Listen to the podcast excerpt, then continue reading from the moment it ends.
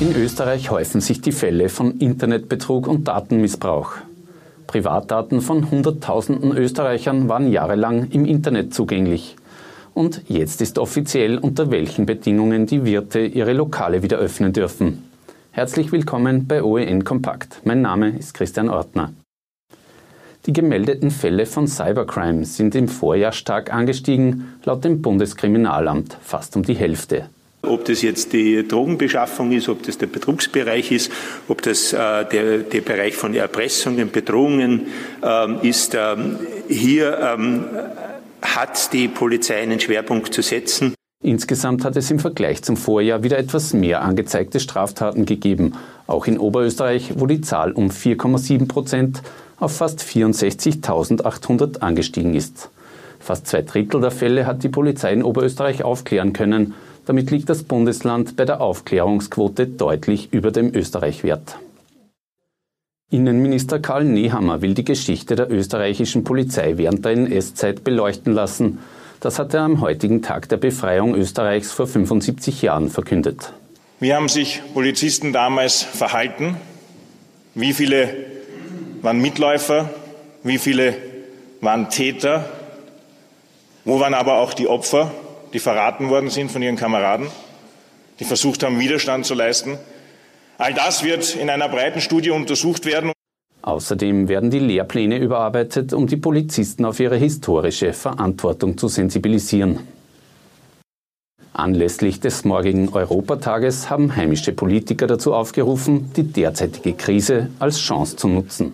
Wir müssen auch beitragen, dass sich die EU auf eigene Stärken wieder besinnt. Zum Beispiel, dass natürlich auch Europa, und da wollen wir in Österreich und Oberösterreich dabei sein, wieder viel, viel mehr auch ein Produktionsstandort sein muss.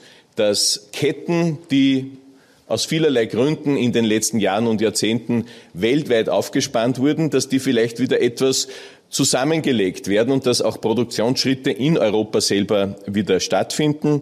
Für Oberösterreich sei die EU wörtlich ein Lotto-Sechser gewesen, sagt Europalandesrat Markus Achleitner. Die Anzahl der Exportunternehmen in Oberösterreich hat sich nahezu verdoppelt auf über 11.000 Unternehmen, die heute ihre Produkte und Dienstleistungen in Europa exportieren.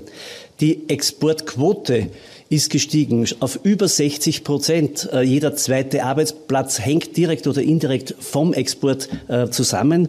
Insgesamt habe Oberösterreich in Summe bisher 6 Milliarden Euro von der EU lukriert. Jahrelang waren höchst sensible Daten von Hunderttausenden Österreichern frei im Internet abrufbar, darunter auch private Wohnadressen und Steuerdaten von hochrangigen Politikern, Künstlern und Journalisten. Laut den NEOS, die das am Donnerstag aufgedeckt haben, ist das entsprechende Datenregister im Wirtschaftsministerium zumindest seit gestern Nacht nicht mehr zugänglich. Damit haben wir den ersten Schritt ähm, erreicht, nämlich dass die Österreicherinnen und Österreicher ein Stück sicherer geworden sind. Für die NEOS bleibt es trotzdem wörtlich der größte Datenschutzskandal der Zweiten Republik, der jetzt mit Hilfe von Datenschützern aufgedeckt worden sei. Ich kann mir das nur so erklären, dass es wirklich ein, ein, einen grundlegenden Fehler im Datenschutzverständnis ähm, der öffentlichen Einrichtungen gibt, dass einem das vorher nicht aufgefallen ist. Die Verantwortung für das Datenleck sind die NEOS im Wirtschafts- und Finanzministerium. Tagelang hatte im Jänner eine Serie von Bränden die Bevölkerung in Enns in Unruhe versetzt. Jetzt sind die Verantwortlichen, ein 17-Jähriger und ein befreundetes Paar, nicht rechtskräftig, jeweils zu mehreren Jahren Haft verurteilt worden. Das Trio hatte unter anderem eine Holzhalle am Gelände des ehemaligen Güterbahnhofs und einen Holzhaufen in einem Waldstück in Enns in Brand gesetzt. Und auch am Thema Covid-19 kommen wir heute nicht vorbei. Neun Wochen nach dem Shutdown dürfen kommenden Freitag Wirtshäuser und Lokale wieder öffnen und die Vorbereitungen der Gastronomen laufen auf Hochtouren, denn vieles wird anders sein als vor der Corona-Krise.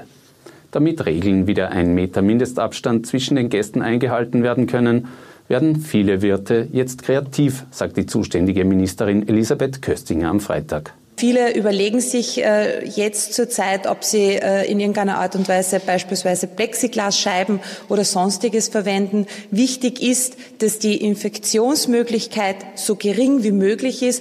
Welche Bedingungen ab 15. Mai genau gelten, das können alle Gastronomen seit heute in einer Verordnung auf der Internetseite des Gesundheitsministeriums nachlesen.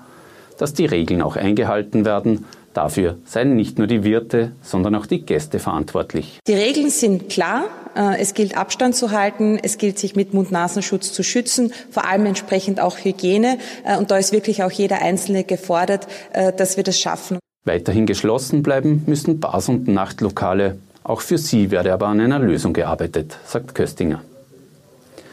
Und wenn am 18. Mai der Schichtbetrieb an den Schulen beginnt, werden höchstens 18 Schüler in einer Klasse sitzen. Alle größeren Klassen müssen geteilt werden, heißt es heute in einem neuen Erlass des Bildungsministeriums. Sichergestellt werden soll aber, dass Geschwister gleichzeitig in der Schule sind.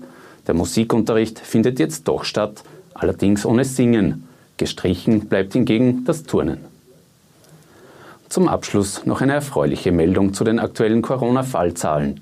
In einigen Bundesländern, etwa in Salzburg, Kärnten oder Vorarlberg, hat es schon seit mehreren Tagen keine einzige Neuinfektion mehr gegeben. Auch Oberösterreich meldet in den vergangenen 24 Stunden nur einen Neuinfizierten.